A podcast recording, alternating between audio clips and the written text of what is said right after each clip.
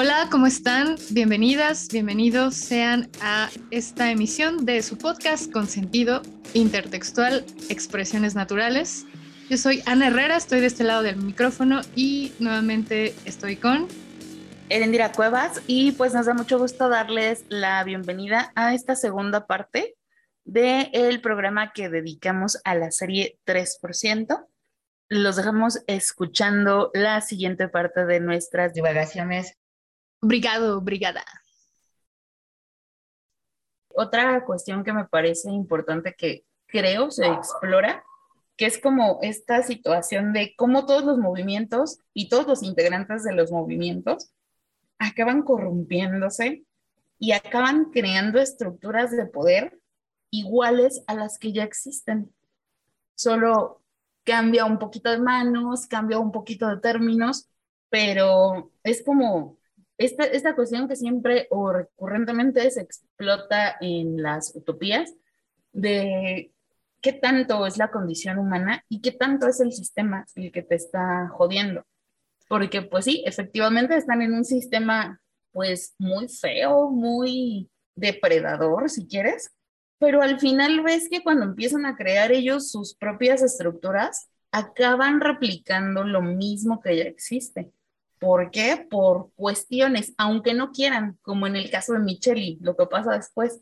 Ella no quería hacerlo y lo tiene que hacer, o sea, es una necesidad el replicar la estructura que está, que está ejerciendo la gente de alta mar. Entonces me parece también bien interesante, incluso lo que te decía de los personajes, ¿no? Me parece que no hay como un, un antagonista típico durante toda la serie, salvo André, que creo que tú dices que está forzado eso, pero no sé. A mí me parece, sí, pero bueno, antes creo que es bueno por lo menos hablar de quién es Michelle. Sí, claro. Michelle, Michelle creo que ella sí puede ser de las protagonistas como la que más tiempo tiene, ¿no? De, de, de escenas y un rol como más relevante. ¿Podría ser la protagonista de la serie? Yo creo que sí. Sí, podría ser.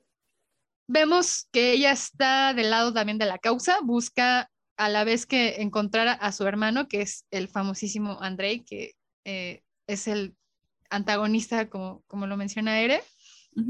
Y eh, pasa ella el proceso bajo pruebas bien rudas, manipulaciones ahí que también ejerce, porque ella la adiestraron también, ella recibió consejos del lado también de la causa, que... Ah, sí, porque parte importante de cuando perteneces a la causa es que la gente que está en la causa es gente que conoce el proceso, porque es gente que entró al proceso, que lo perdió y eh, se meten o meten gente justo para conocer cómo funciona el proceso. Su idea es sabotearlo. Sí, al final sabotean eh, aleccionando a los futuros concursantes en cómo, qué pruebas pueden enfrentar, cómo las pueden dominar, qué puede pasar, qué tienen que hacer, con la finalidad, pues, de ganar y de infiltrarse alta mar y destruir y bla. Pero lo interesante es que llevan por lo menos 90 procesos, 80. Sí, sí, sí. Queriendo sabotearlo y no han podido. Sí, desde, desde la hija, porque, bueno, la pareja, hay otro elemento ahí también narrativo interesante, es que una vez que llegas a alta mar, tienes que esterilizarte y no tener hijos. Si tienes hijos, que porque pues la pareja fundadora ya, la morra ya estaba embarazada, cuando empezaron a hacer todo esto, el consejo dijo, no, aquí nadie va a nacer, tienen que ganárselo, ¿no? No importa que sea mi hija, no sé qué. Porque no solo era ella, eran como más morrites y de pronto llegan a la conclusión de que es injusto que sus hijas gocen de ese derecho no más porque sí, cuando toda la idea del proceso es un asunto de meritocracia. Entonces deciden regresar a todas las niñas que están ahí al continente y enfrentarlos al proceso que no me acuerdo qué número de proceso era, pero pues debería ser el 25 aproximadamente.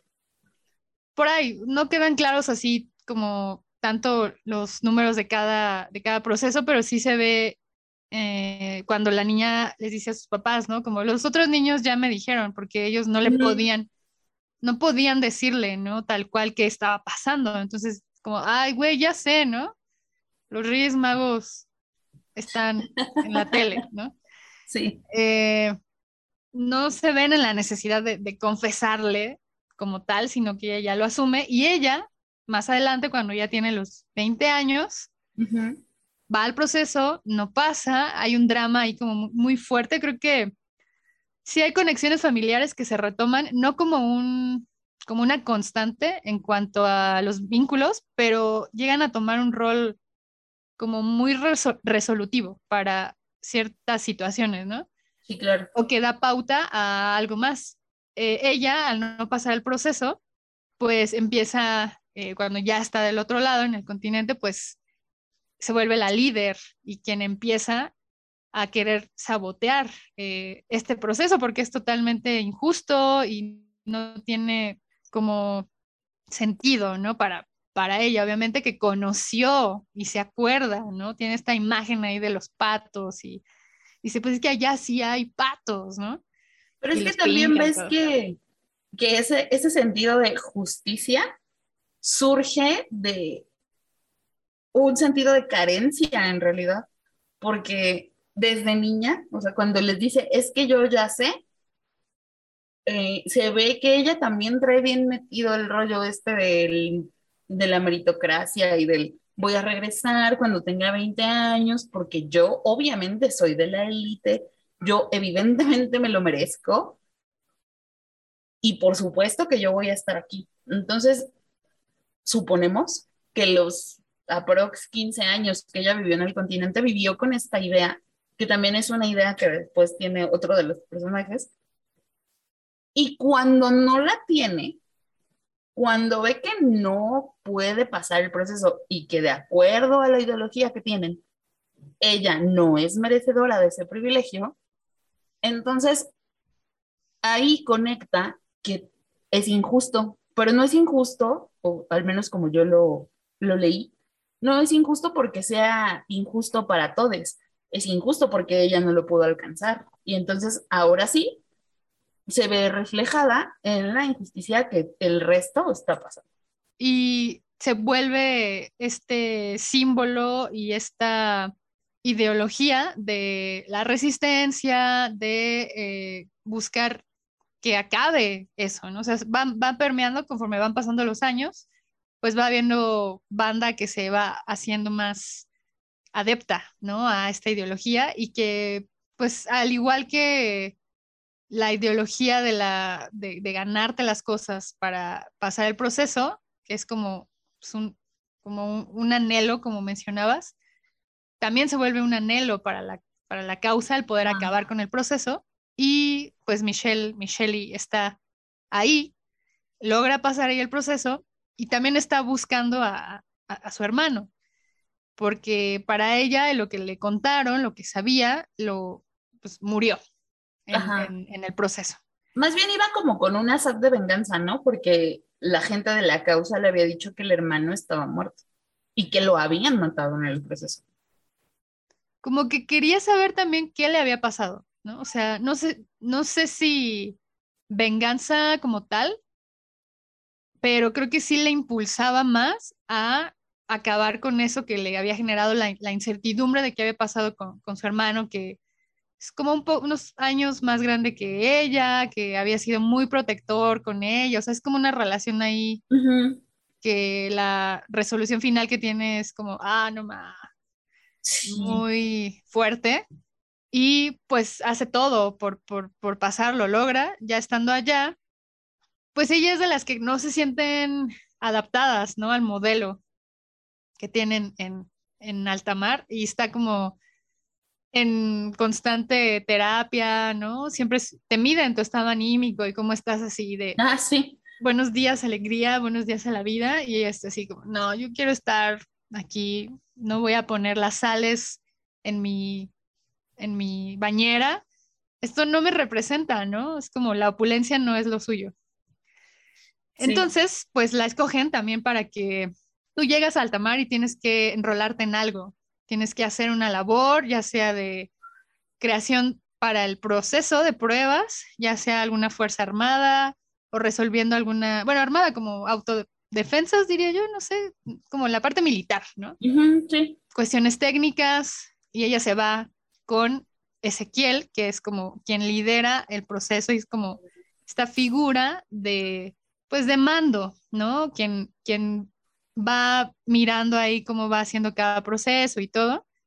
Entonces ella está muy cerca de él también. Al final, bueno, él también tiene una historia interesante que no sé si es momento ahora para hablar tanto del Ezequiel, pero bueno, también tiene esta complejidad de que no es tanto el malo de la historia, sino que pues igual tiene pues una relación con, con la causa y se siente un poco también coco Ajá. Y llega ahí y no, pues empatiza un poco con la Michelle, ¿no? Entonces la moldea un poco también a su manera. Sí, como que intenta que, sea, que Michelle sea su sucesora, pero resulta que las convicciones de Michelle eran más fuertes porque además después le agarra odio, más odio al, al Tamar por lo que ella cree que le hicieron al hermano, que sí, pero no. Y en el camino, evidentemente, pues va a ser muy difícil que logre moldearla, porque pues ella tiene como más arraigado esto de querer destruir a Altamar, porque pues es injusto para la gente que está allá y además los odia porque aparentemente le hicieron daño al hermano. Y por el tema también de la pareja fundadora, ¿no? Que por azares del destino también llegan a una sala en donde hay como videos y la evidencia de que era un trío fundador y no una pareja fundadora. Entonces ella agarra un, como un collarcito de Samira, que es a quien mataron, eh, para quedarse solo la pareja fundadora. Entonces empieza a agarrar un trip como de, hay que honrar también a Samira, ¿no? Todo eso se junta y tenemos de repente ahí una Michelle empoderada, en perra, y les dice, ¿saben qué? O me dan todo para crear una alternativa, es decir, un lugar intermedio entre la concha y altamar. No, o yo, el continente y altamar. Ah, digo, sí. entre ajá, Alta y el continente.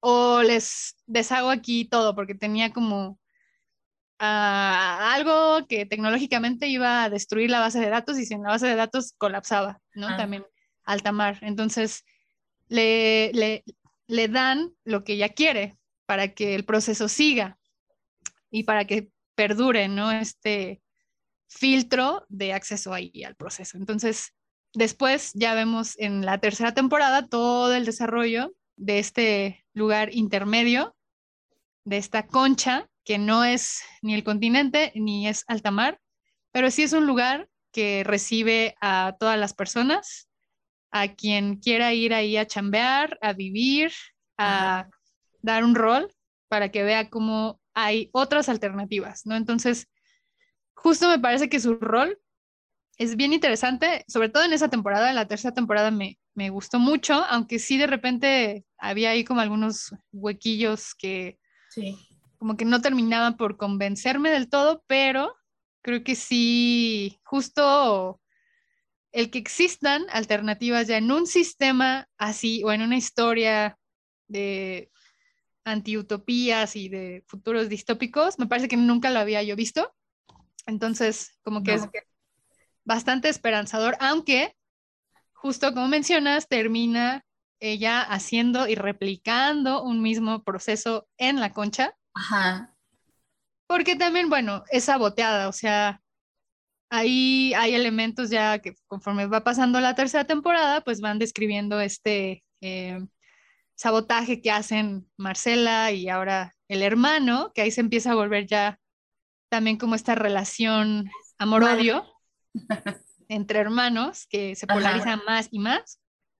Y pues sí, hacen que se vuelen, digamos, como en una, según como tormenta de, como de arena, porque están como en un desierto, así como bien extremo todo, pues que haya una tormenta de arena y que se les vayan todos los elementos como tecnológicamente que permitieron que funcionara, que hubiera agua, que hubiera alimentos y tal. Entonces, eh, ya se ve la necesidad, ya hay mucha gente ahí, entonces, pues ya no alcanza, ¿no? Para que coman, vivan, subsistan y resuelve hacer nada más y nada menos que un proceso. Otro proceso. Otro proceso. Según ella, más justo, según ella, menos terrible, y resulta que es igual de injusta, porque al final resulta que sus criterios de selección son, tú me caes bien y tú no, yo creo que tú te lo mereces más, volvemos al, al rollo de la meritocracia, entonces, aunque tú has estado aquí desde cero, él se lo merece más, gana él. Sí, se ve la misma escena de suicidio de un, del, creo que era el novio, de, el exnovio de Lisa. Ah, sí, sí, el exnovio de la que era pareja de uno de los cinco protagonistas originales, del que también gana el proceso eh, de Rafael, que al final trata ahí como de boicotear un poco desde, desde alta mar, pero pues el sistema le excede, en realidad se da cuenta que no es tan fácil como él creía, y en el camino pues se enamora de Thais, ¿se llama? Bueno, de una doctora que termina... Ah, Elisa, Elisa.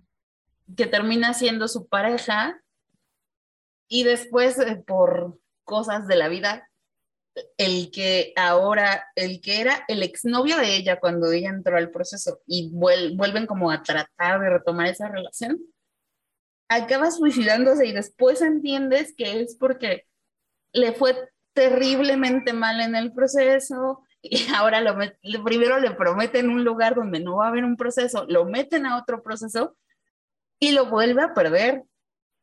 Sí, y, Además lo vuelve a perder de una manera bien absurda porque las pruebas de Micheli con todo y que eran más justas, todas eran una trampa, o sea, todo era de, eh, no sé, eh, haz esto, pero si, si lo haces como ella dijo que lo hicieras, estás mal. sí, tienes que pensar afuera de la caja. Sí, sí, sí. Entonces, él por querer hacer la prueba como Michelle les había dicho, se equivoca. Entonces ves otra vez la frustración de la gente que quiere pertenecer, que quiere merecerse las cosas y en el camino de no poder, pues acaba quitándose la vida. Entonces es como replicar el sistema grandote que ya existe, el que ella quiso derrotar, pero en chiquito.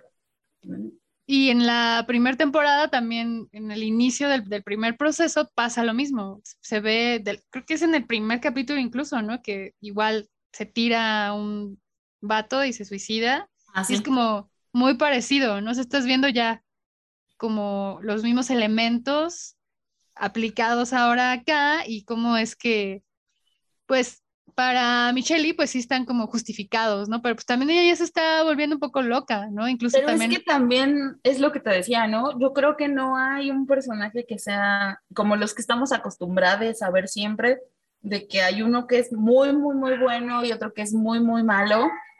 Acá no, acá todos tienen sus matices y Michelle justo es una de las que tiene muchos más, porque empieza como siendo o sea, la conoces porque al principio no sabes mucho, como alguien que quiere llegar a, ganar el proceso, porque la historia es que su, su, novio lo ganó, según. Entonces, la, o sea, la conoces como queriendo llegar al proceso por amor, según.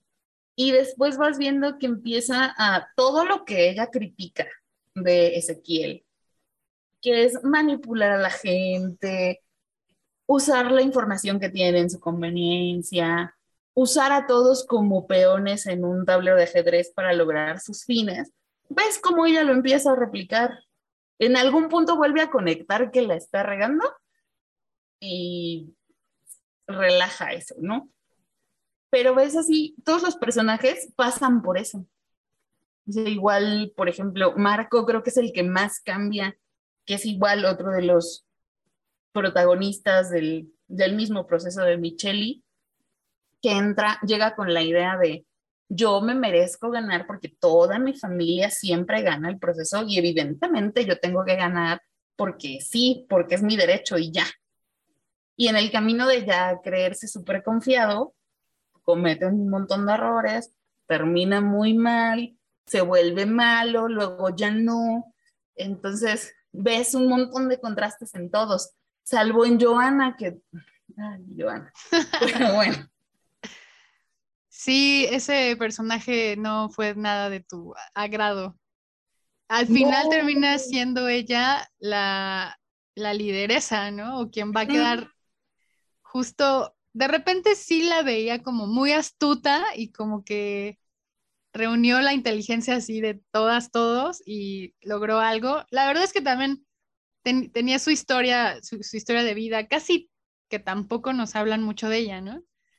Como también se, hace adepta a la, causa porque también como que va huyendo de un asesinato por error que cometió con un niño, hijo de un gángster, y pues la traen entre ceja y ceja, ¿no? Más bien es de la que sabemos la historia más tarde. O sea, el principio no tiene historia, después te vas enterando ahí de poquito en poquito, pero no sé, a mí me cae muy mal porque creo que es el único personaje que parece, después te das cuenta que no. Pero en las primeras temporadas parece que es como muy egoísta, como que todo quiere hacerlo a su manera, como que es como muy aferrada en que si ya ella vio que algo es negro, a fuerza tiene que ser negro, aunque las evidencias digan que es rojo, no, tiene que ser negro porque ella sí lo vio. Entonces, esa parte de ese personaje me cayó muy mal al inicio. Creo que me reconcilié con Joana en los últimos capítulos. Sí, yo creo que tampoco, o sea, creo que es la que menos sabe quién es. También. Eh, no, no por su lado familiar, sino como por la toma de decisiones, porque es difícil saber quién eres en ese escenario donde puede que no conozcas a tus padres, ¿no?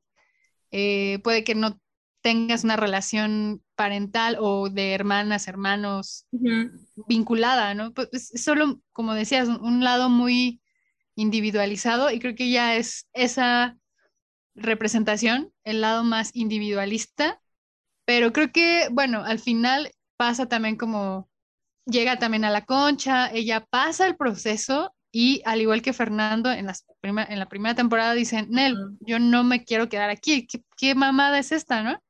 Y se van. Entonces, eh, creo que va descubriéndose a ella misma y, y, lo van contando a través de ese personaje medio odioso que sí que llega a ser, pero porque su pues como proyección, ¿no? Como su coraza. Aunque pues sí, llego a entender que caiga medio mal por su sí, y la huevita a veces. A mí, yo creo que también más me cayó mal por, porque justo era como ese contraste de que todos sabían, aparentemente, quiénes eran y qué querían, y ella no. En ningún sentido. O sea, no sabía nada de su vida familiar, estaba obsesionada con saber su vida familiar y luego por eso la manipulan bien feo. No sabía eh, si quería ganar el proceso o no, porque además entra el proceso como para escapar de sus problemas, literal, para que no la maten afuera. Sí. Entonces, eh, no sabía si quería ganar el proceso por salvarse de lo que estaba afuera o porque ya se había creído el rollo de merecer en el camino decide que prefiere enfrentarse a ser hipócrita y meterse a una élite a la que ella sabe que no pertenece.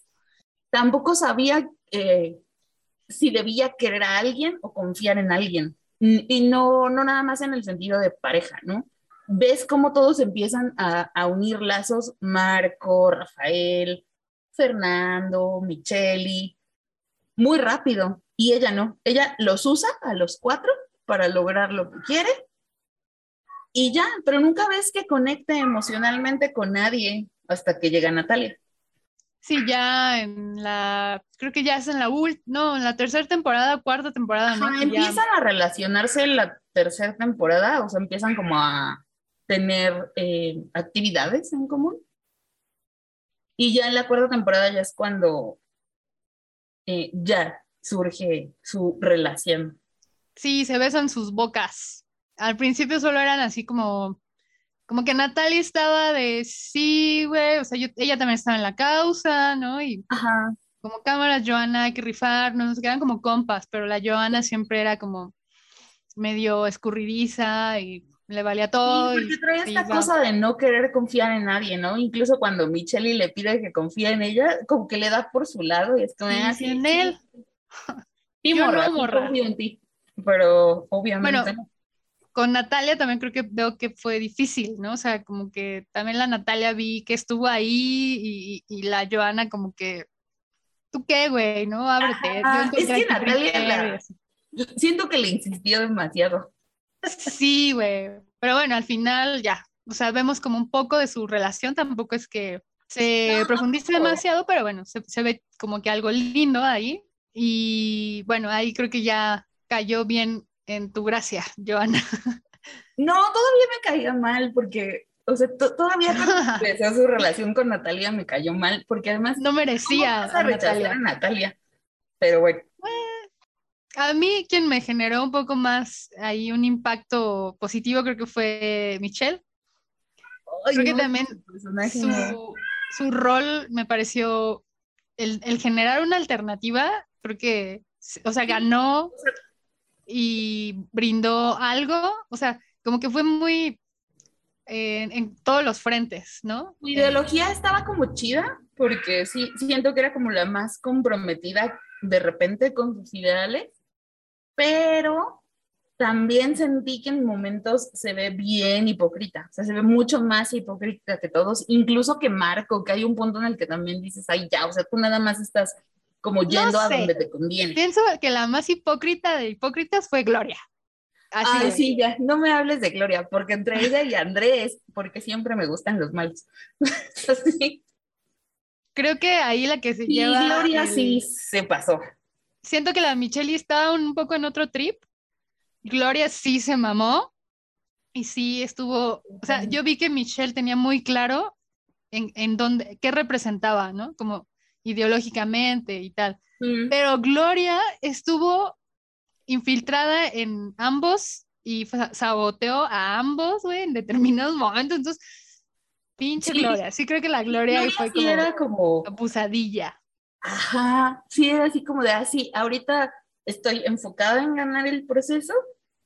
Ahora, ahora lo aplaudo. En un primer momento me había dado como, ay, no sé, me había caído un poco mal Ariel por la, en el ensayo del proceso lo que le hace a Gloria, pero después dije, ay, se lo hubieran hecho en el proceso de verdad.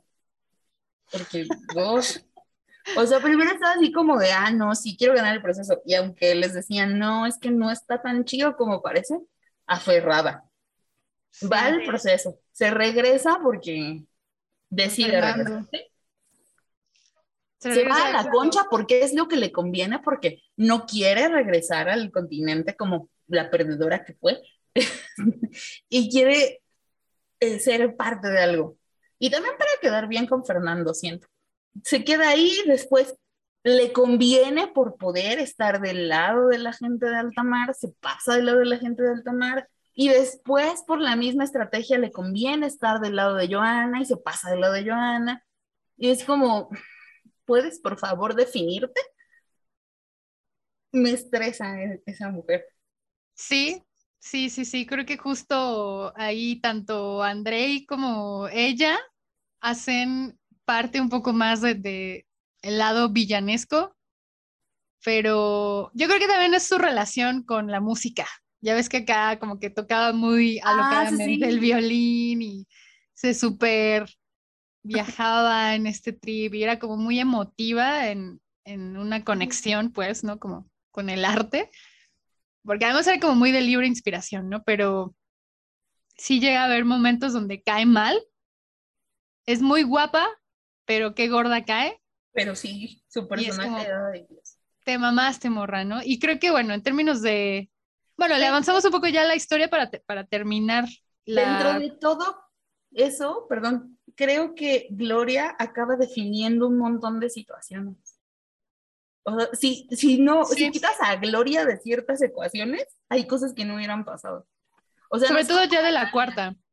Que siento que Natalia sí es como el Deus ex machina, que está, es un personaje que está ahí para que detone ciertas cosas que si no se hubieran visto así como de, ay, por conveniencia del guion pasó esto. Pero ajá, siento que es un poco como, como, como Natalia, pero Gloria es un poquito más crucial.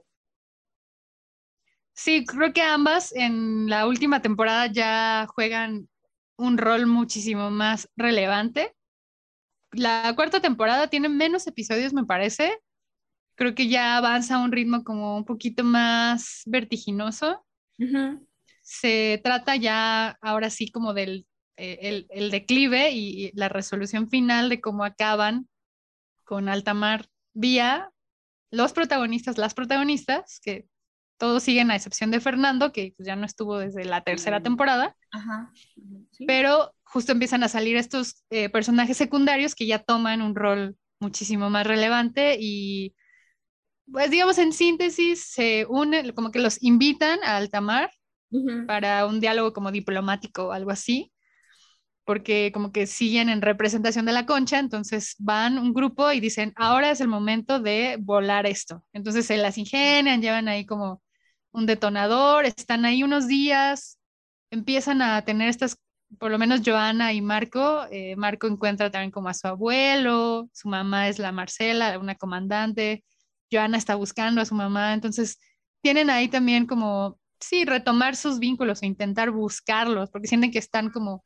vacíos de algo, entonces llegan y bueno, ya se andan como queriendo quedar ahí, al final se resuelve, logran acabar con, con Altamar, ellos estando ahí, y también por, porque Natalia es la chida y se la sabe para todas las frecuencias y yo aprieto a este botón y logro todo. Es una sí, chida. E, esas partes sí me parecen como muy...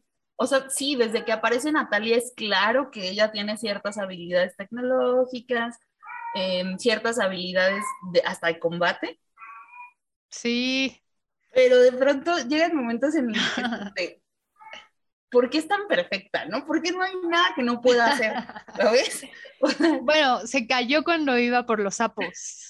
Ah, por la baba de los sapos, porque hay una escena donde están recopilando para explosivos y los sapos de la Amazonía tienen ahí poderes alucinógenos y para hacer explosivos, entonces justo está con Joana y pues, como un como una distancia larga para ir por ellos y pues como que se anda cayendo ahí la... Solo en eso no es buena, Natalia, pero para lo demás resuelve todo, entonces logran detonar allá, este, Altamar, justo dicen, vamos a hacer lo mismo que hicieron la pareja fundadora con como el continente, digamos, entre comillas, porque no era como tal, pero ahora aquí, ¿no? Entonces todos están así bien feliz y todo, bueno, ahí se hace un desmadre y logran regresarse ahí al continente porque, digo, sí, al continente, porque todavía Andrei, el villano más Darth Vader brasileño que podemos encontrar en la historia reciente, pues sigue con su trip de tener el poder y pues eh, la resolución final es de que vuelven a hacer otro mini proceso. Otro proceso. Pero es que además ya no tenía sentido ese proceso, porque ya le habían dicho a este morro que ya ni siquiera existía el tomar, porque ya estaba inhabitable, por eso todos acaban regresando, porque al final la gente que está en alta mar tiene que irse. Y el vato aferrado a seguir el proceso. Sí, ya estaba bien enfermo el güey, así de, no, sí, es que la pareja fundadora y tenemos que conservar el legado. No sé, bueno, a ver, sí, güey, ya, ya, ya hay que hacer un juego, ¿no? Bueno, hacen una, una prueba, creo que solo una, ya no recuerdo muy chido.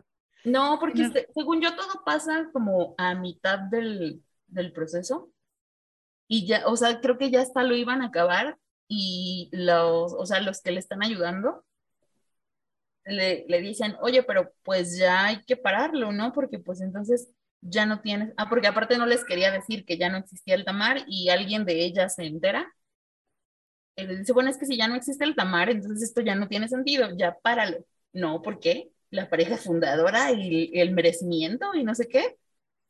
Y sigue el proceso. ah, él, él, él, lo sigue, pero ya, o sea, digamos ahí nada más como que saca a como a unos que, que está todavía Javier ahí incluido como para que le sean leal a él. Sí. Pero yo decía como ya cuando también él ya se va al continente, creo que ya es en el último capítulo incluso, que hacen como que él empieza también a, eh, no sé si rapta a alguien, algo así, es una escena como, ya la escena final donde tiene una prueba entre ellos que Joana gana, que es como identificar ahí figuras ah, y... Sí, cuando deciden quién va, qué, va, qué van a hacer ahora que ya todos están en el continente porque este ¿Quién va a decidirlo? este y algunos del, del Tamar estaban aferrados a seguir conservando las estructuras de poder. Sí, era, sí, era como de, ajá, estamos aquí, pero nosotros somos mejores que ustedes porque éramos del 3%. Y les vamos a mandar todavía lo que hay que hacer y no sé qué, ¿no? Entonces dicen, no, no, no, ¿cómo? O sea, aquí ya todos somos iguales, ¿no? ¿Qué estructuras de poder ni nada? Entonces hacen otra prueba. Creo que creo que solo es una, ya no recuerdo así como mucho. Es una. Y gana Joana, entonces ahí ya, pues se ve que también, bueno, no dijimos ahí cómo acaban Michelle y, y, él. No, no hay que decir. Ah, está bien, dejémoslo para que la vean. fue lo que más me traumó. Yo creo que a mí lo que más me traumó fue la, creo que también como Marco decide solo como quedarse allá y eh, él se queda en, en alta mar una vez que ya detonaron ahí esta vaina que es como un coso y eh, colapsan estructuras, empieza a haber radiación, entonces la gente se va a morir. Entonces él decide quedarse, pero porque se avienta un rollazo ahí familiar con su abuelo, ¿no? Y con la mamá y creo que su resolución a mí me, pareció muy interesante, también triste. Me pareció coherente con la evolución que llevaba su personaje. Sí, pero también como de repente lo sentí como sin tanta voluntad, güey. O sea, como que dijo, va, pues es que sí, yo soy así, yo soy un Álvarez, ¿no? y como que él quedó extraviado en su voluntad por la, no sé si llamarle lealtad familiar, que es mitad como la genética, este, tu constelación familiar y todo lo que implica pertenecer a un grupo familiar, que es una estructura así súper, súper locochona. No sé si lealtad. Yo creo que más bien era como una, una, especie de obsesión. Pero es que él, él, no, él no lo vio como, él no estuvo en alta mar hasta ese momento. Y ahí cuando le cuenta, siento que ahí se dejó súper manipular por el abuelo y no conoció tampoco mucho de la historia de, de, la mamá, ¿no? Que también ella, por esta lealtad familiar, por seguir lo que el abuelo patriarca decía, de no, tú porque ella quería pintar. Cuando ella llegó ahí a alta mar, decía, no, pues yo quiero ser artista y como que está chido todo lo que hay, pero pues, déjame a mí ser lo que yo soy, jefe, ¿no? Es papá. Y el jefe como, no, te vas a la Birch y te vas a hacer algo, ¿no? Pues ya se vuelve comandante y tal, pero bueno, me parece que su historia en general es como muy aguda y sí te deja así como, chale, ¿en qué momento pudo haber hecho él tomado otro, otro rumbo, pero pues también sí que fue coherente con algo, pero me pareció que pudo haber tenido también más afianzada su formación de Marco, no de Álvarez. Entonces le ganó lo Álvarez al güey. Es que además siempre tuvo como muy metida esta, esta idea de estirpe, ¿no? O sea, desde el principio todo lo que hacía y todo mundo además le decía, ah, sí, es que son Álvarez. Porque tenía como esta historia familiar de que todos pasaban el proceso. Incluso ni conocían a sus papás más que dejaban como una fotito y una carta. Sí. Porque todos les ancestres pasaban el proceso. Y dejó dos niños, ¿no? Bueno, hasta donde nos cuentan. El que ya tenía y se supone que Gloria estaba embarazada. Ah, sí, pero es que... se supone, eso le dijo Marcela, pero la mamá, Marcela, la mamá de Marco, era también así un personajazo, ¿no? Pero bueno, así, digamos, ya la resolución es esperanzadora, acaba de una forma un poco ambigua, pero sí que te da como un poco de ánimo después de haber pasado como por, por, por las cuatro temporadas, de tener ahí como estas entrevistas de Google mezcladas con los Juegos del Hambre. Un dato también interesante que me, me llamó la atención, que el, hay un programa piloto que salió en 2011 de la serie, ya tenía tiempo ahí y ya después pues, Netflix le, le gustó y armó esto. Y ahí sí que se ve más como la parte de las entrevistas. O sea, mm. creo que sí era como eh, una constante enfrentarte a una entrevista de trabajo, ¿no? A mí se ve lo que más se me hace sí, es que es lo más semejante, eh, ¿no? Ajá, sí, lo más parecido. A, tu, a la cotidianidad, ¿no? Creo que hemos pasado por esas entrevistas de trabajo, no íbamos a pasar y hay que tomar decisiones. Entonces, bueno, es como una iniciación un poco a la vida adulta, al final se me hace, combinado con todas estas estructuras que hay en nuestro mundo. En síntesis, ya para cerrar, me parece que más que una crítica, que eso también es chido que lo podamos ver en estas historias, da alternativas que difícilmente llegan a un puerto más seguro, ¿no? O sea, lo más probable al generar alternativas es que transites por los caminos ya establecidos, ¿no? Entonces, creo que es como una advertencia y un poco, ¿no? Lo que te decía de lo que pasa en las instituciones actuales. Sí. Estos cambios también que se busca generar desde ese frente, desde esa trinchera, ¿cómo, qué te vas a enfrentar? y cómo lo puedes solucionar, ¿no? Entonces, no hay respuestas, evidentemente, son experiencias, pero sí que tiene, pues, estas formas para poderlo trasladar a estos múltiples escenarios que, vivimos y que, pues, al final te dejan huella y te dejan marca y te dejan como cosas chidas también ahí, ¿no? La misma serie me parece un buen ejemplo de ello. Además de que todos, todas se visten muy chingonamente, güey.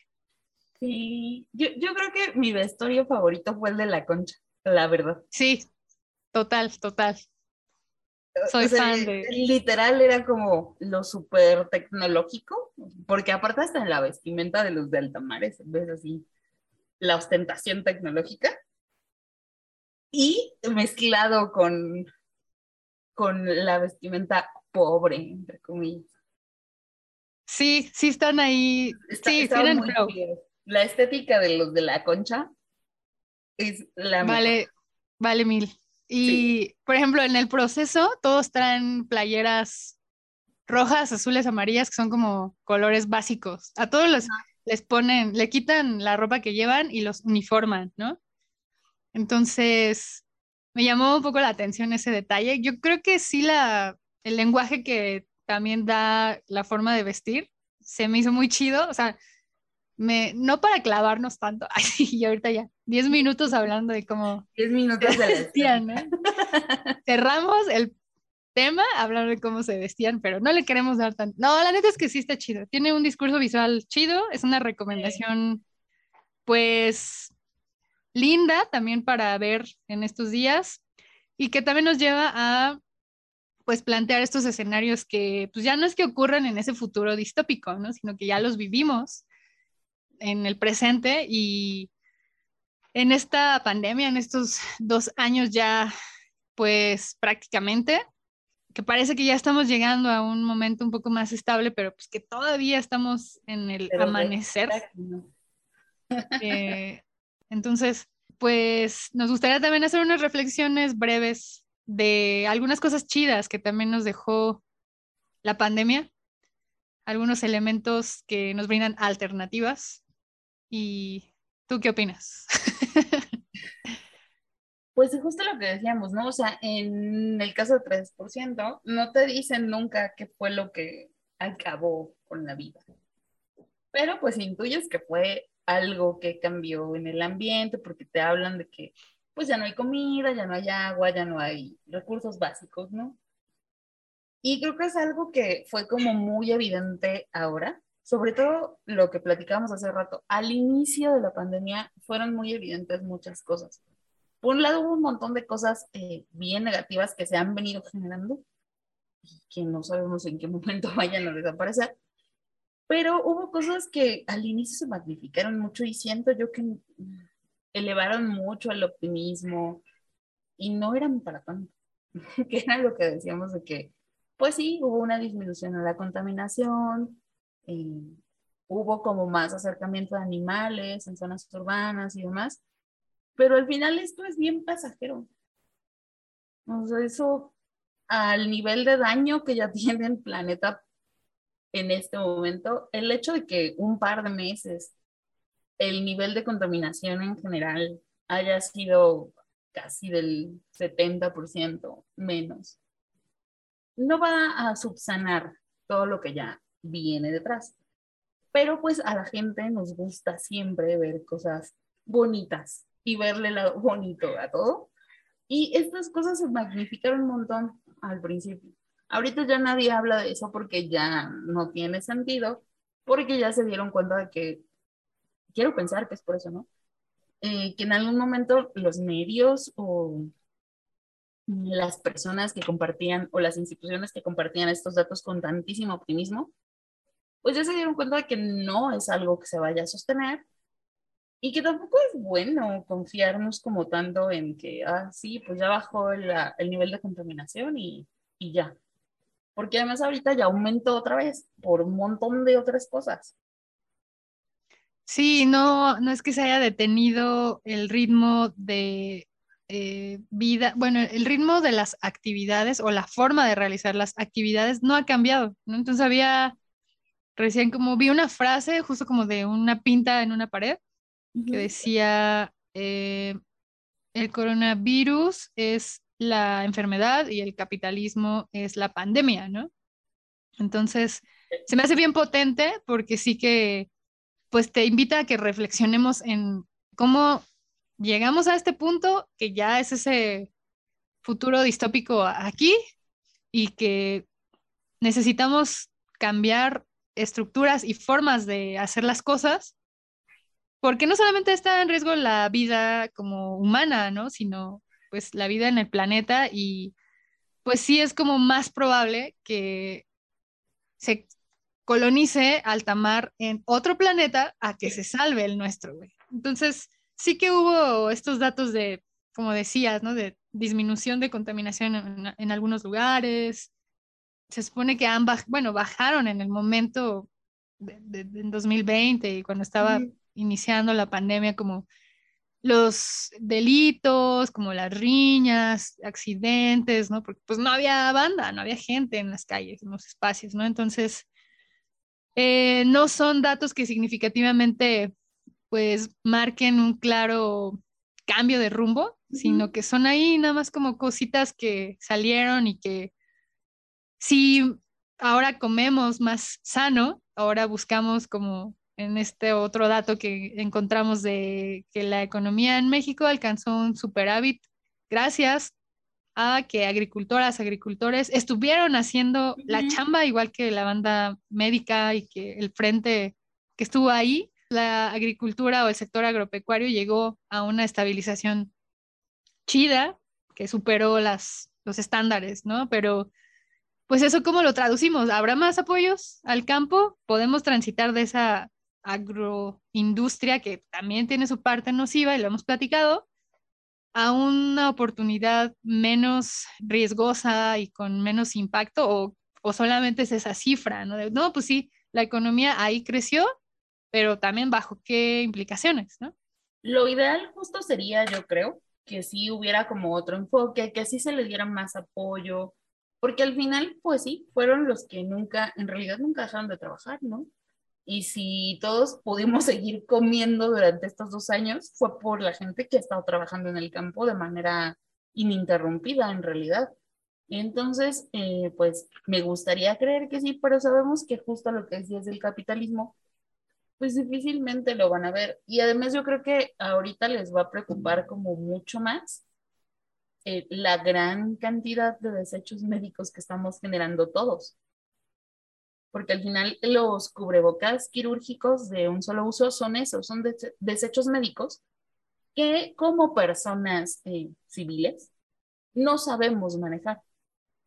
Entonces, pues los hemos venido ocupando como prácticamente como Dios nos da a entender y nos hemos deshecho de ellos del mismo modo. Nosotros como civiles no tenemos una, un conocimiento, una formación para deshacernos de ellos de manera apropiada. Entonces, pues ahorita era algo que no se utilizaba. De hecho, por eso al principio hubo un montón de escasez de, de, de cubrebocas, porque la producción no era la que hay ahorita, porque está destinada pues para hospitales, para gente que se dedica al ámbito de la salud.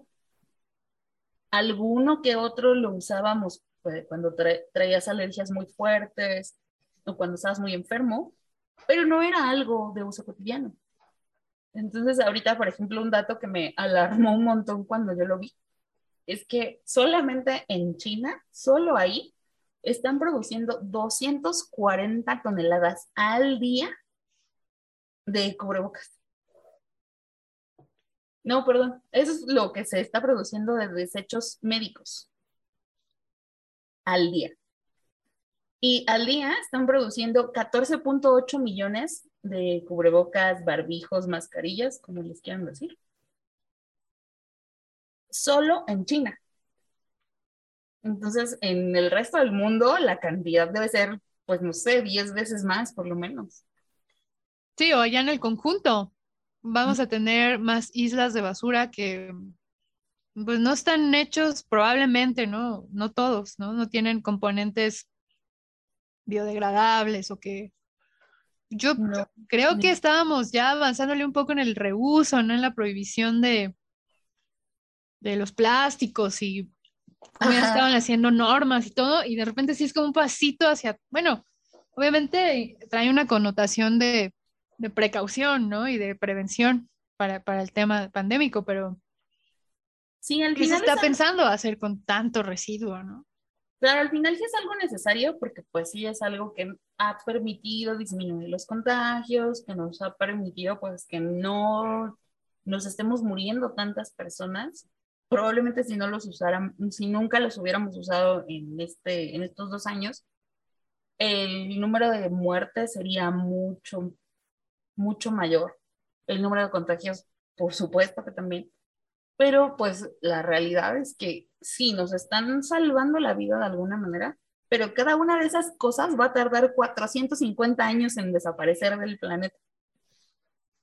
¿Sabes que también es bien alarmante que el uso de cubrebocas o algún tipo de filtro que textil o no sé cómo llamarlo, pues, porque ya ves que también hay como estos buffs, que bueno, es el nombre como de una marca, pero la contaminación ambiental, por lo menos en México, desde los 80 ya tenía niveles de, ya es irrespirable esto, ¿no? Entonces, se sugería desde que empezaban, desde que las contingencias ambientales, por ejemplo, a nosotras creo que no nos tocó que no nos dejaran salir al recreo por una contingencia ambiental. A mis sobrinitos les tocó. Tiene cuatro años, cinco años, no sé, que había días que había tal contaminación y tan mala calidad del aire que no podían salir, güey. Entonces, eso también me alarma un chingo porque... A mí creo que solamente me pasó una vez.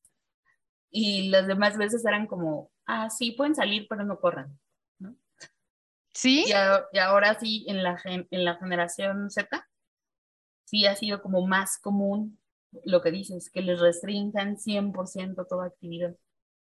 Y parece que va a seguir. O sea, el, uso de cubrebocas me parece que ya estaba sugerido de manera constante. Bueno, hay imágenes también en, en China que ya lo usan, ya lo usaban desde antes, usaban mascarillas, usaban cosas para sobrevivir, subsistir en esas nubes de contaminación y se veía una nata ahí bien tóxica, ¿no? Entonces, yo creo que sí tiene que haber un poco más de atención en saber que cómo podemos tener un uso amable, reconciliarnos también con que se pueden reusar y si son de elementos quirúrgicos, no estoy segura a lo mejor que en todo momento tengamos que usar los quirúrgicos, ¿no?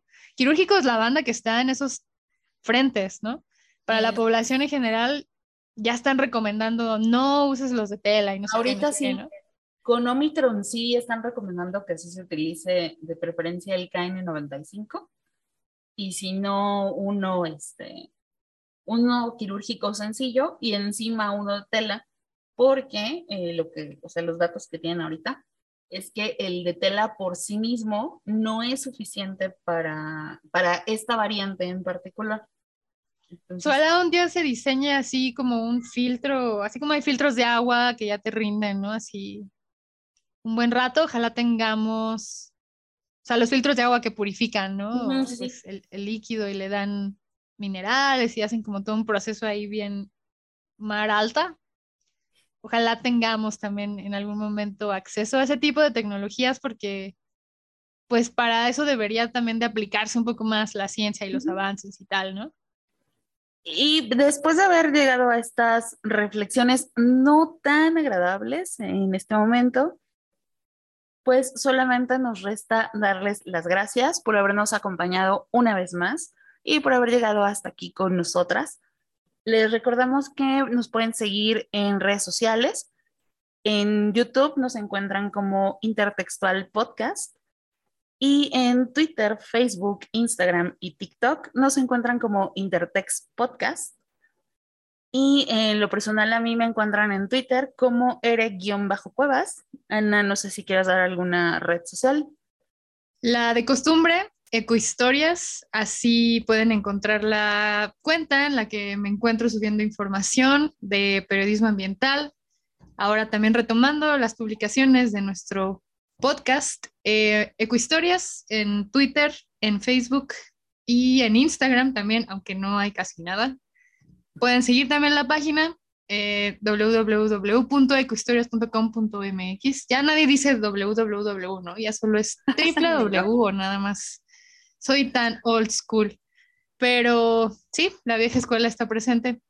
Nuevamente revelando nuestra edad. Porque señoras, ¿cómo no? Pues muchas gracias nuevamente por esta escucha. Esperemos que les haya agradado y que se animen también a ver la serie. Si es que ya la vieron, platíquenos, cuéntenos qué les ha parecido. Pues muchas gracias a todos. Gracias, Ana, por acompañarme una vez más. Y nos estamos escuchando en la próxima emisión. Hasta luego. Chao.